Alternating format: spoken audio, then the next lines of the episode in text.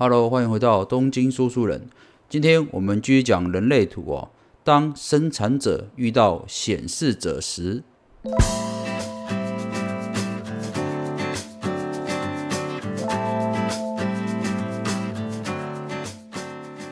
，OK，老样子哦，先介绍一下今天的两个主角啊。第一个是显示者啊，第二个是生产者。我们先从显示者开始哦。呃，显示者在这个人类图里面占百分之九哦，也就是说一百个人里面只有九个人是显示者哦，所以啊，显示者的人口的稀少程度哦，仅次于反应者哦，但反应者就一趴哦，所以是更加的独特哦。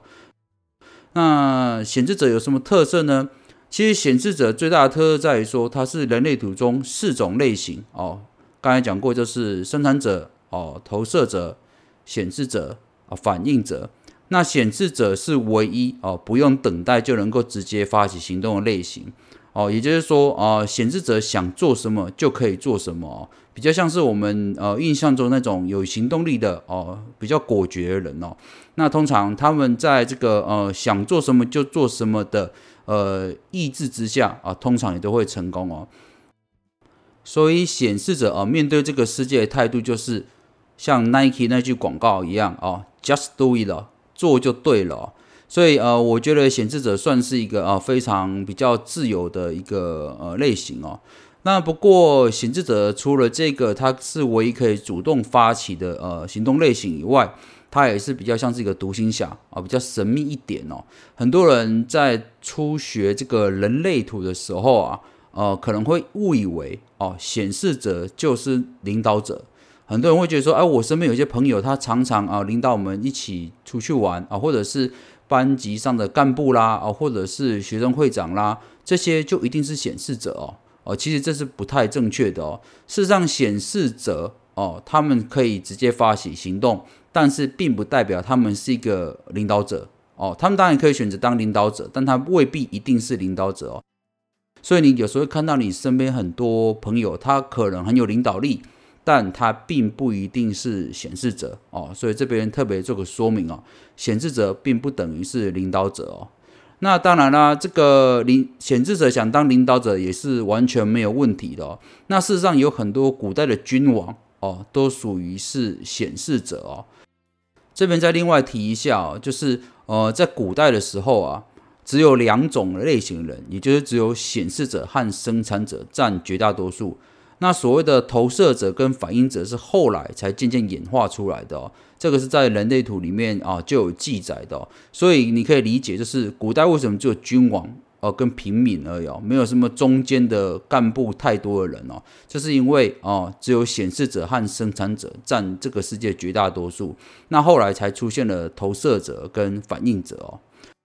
再来是啊这个显示者啊，他的人生策略就是告知哦。也就是说，显示者借由告知别人他想要做什么事情，而会得到别人的尊重，而且会让推动事情的进展啊更加顺利哦。但是值得注意的就是啊啊，显示者他只需要告知别人，但是并不需要等待别人的同意哦。也就是说啊，显示者就是这么任性哦，哦这么傲娇哦，他只要告诉你说，哎，我明天想去看电影，但至于你要不要去看电影，已经不干他的事了。那你的意见他也不一定会采纳，他只需要告诉你他想去看电影就好了。又或者是你可能另一个半告诉你说：“诶，我决定下个月就要换工作了。”事实上，当显示者告诉你啊，他想换工作的时候，就已经早就决定要换工作了。他只是告诉你而已，让你跟上他的进度，知道他在干什么。所以啊，如果你身边有显示者的朋友啊，他又愿意告诉你他进度到哪边了，已经算是相当相当尊重你了。事实上，显示者。哦，他的人生策略也只需要告知别人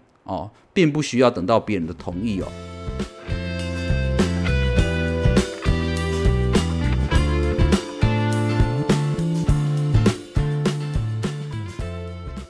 那再来是呃，显示者也比较喜欢独处。事实上，显示者他并不是一个呃好斗的类型，或者是呃争强好胜的那种感觉类型的人。显示者比较像是一个喜欢和平感啊，比较宁静感的人哦。所以这边又讲到这个显示者的人生目标哦，就是平和、内心平静的感觉，这是显示者这一生中的追求哦。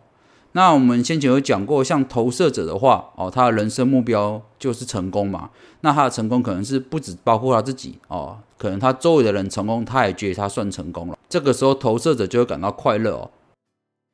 好，那再来讲这个显示者在睡眠的时候要特别注意，就是说，呃，显示者在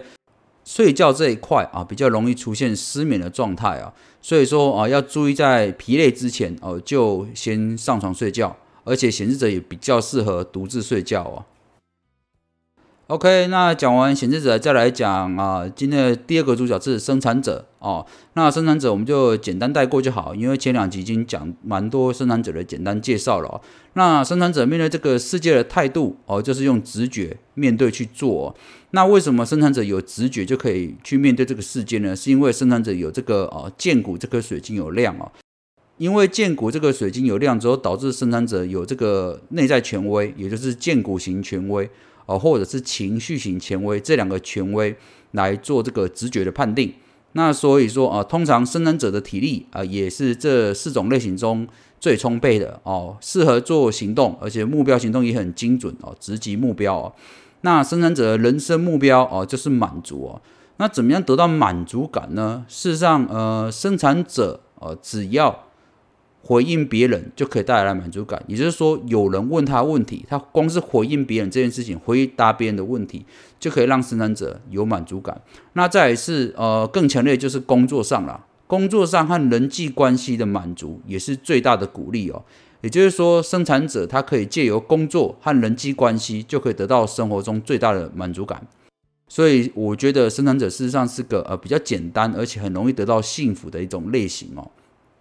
那么再来是呃生产者的健康的话啊，关系到健康，生产者必须哦每天完成工作并耗尽精力之后，才能够得到真正的休息。呃，这个也是跟建骨能量有关系哦，跟刚才讲的显示者不太一样哦。显示者和投射者这一类型的人都必须在体力耗尽前就要开始休息，因为他们没有建骨的力量哦，啊没有这个续航力哦。但生产者就是有建骨这种续航力，所以。呃，生产者每天把体力耗尽之后，反而可以睡一个更深、更好的觉啊，哦，睡眠会更加健康哦。所以这个，如果你是生产者类型的话，如果你可能有时候会有失眠的状态，你可能当天哦，一定是比较轻松啦，或者是没有把体力消耗足够哦，导致这个体力没有耗尽的情况之下，就容易出现失眠的状况哦。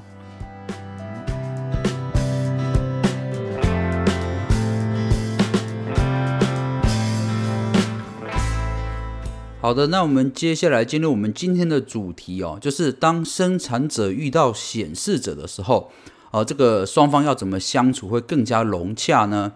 而事实上，如果当生产者遇到显示者啊，如果假设是要想谈感情的双方啊，这个时候啊，生产者会觉得显示者啊比较难以亲近，那因为这个显示者的能量场是封闭的。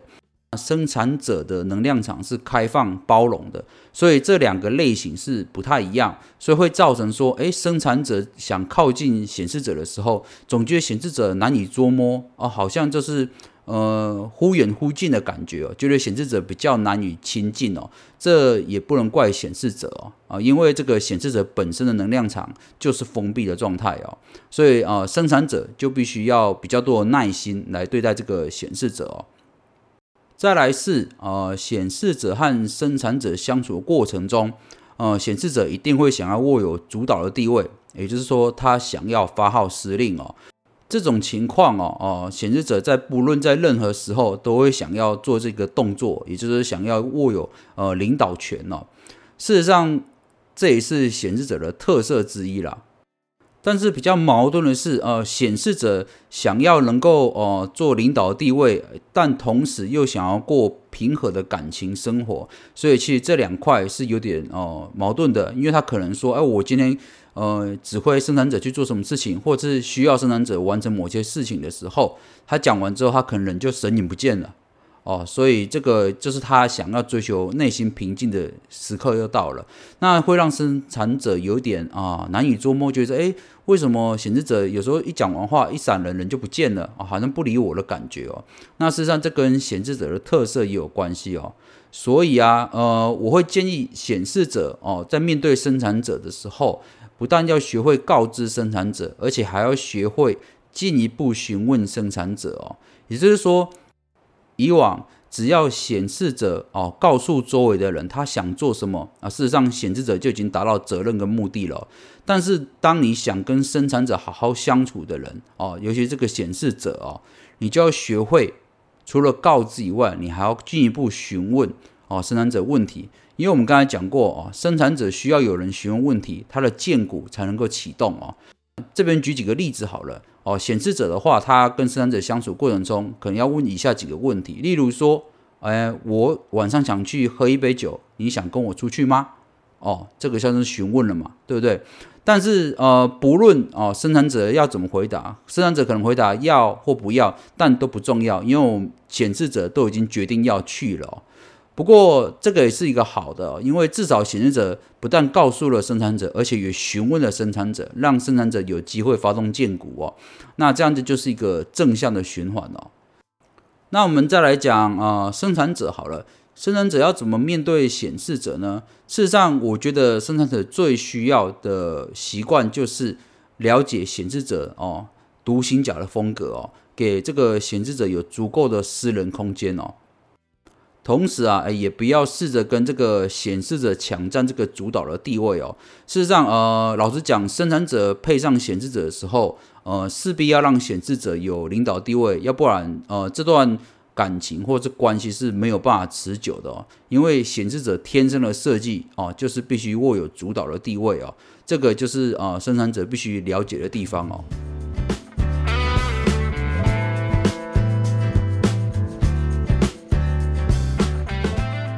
所以讲到这边哦，就会出现这个男女角色的问题了。也就是说，当这个显示者是男生的时候，哦，生产者是女生的时候，就比较没有问题哦。一样的，就是男生通常就代表主动的地位嘛，哦，主动的角色嘛。那在这个环境之下，就比较没有问题。但是比较麻烦的是，当显示者是女方的时候，生产者是男方。那这个配对哦，就比较容易出现摩擦哦，因为可能男方这个生产者会觉得哦，他想呃做主动的角色，但希望显示者的女方哦是比较被动的，但事实上这个对显示者是非常困难而且难以接受的哦，所以当出现这样的情况之下，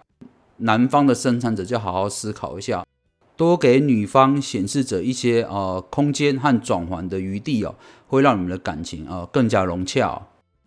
好的，以上就是本期的节目，东京说书人，咱们下回见喽，拜拜。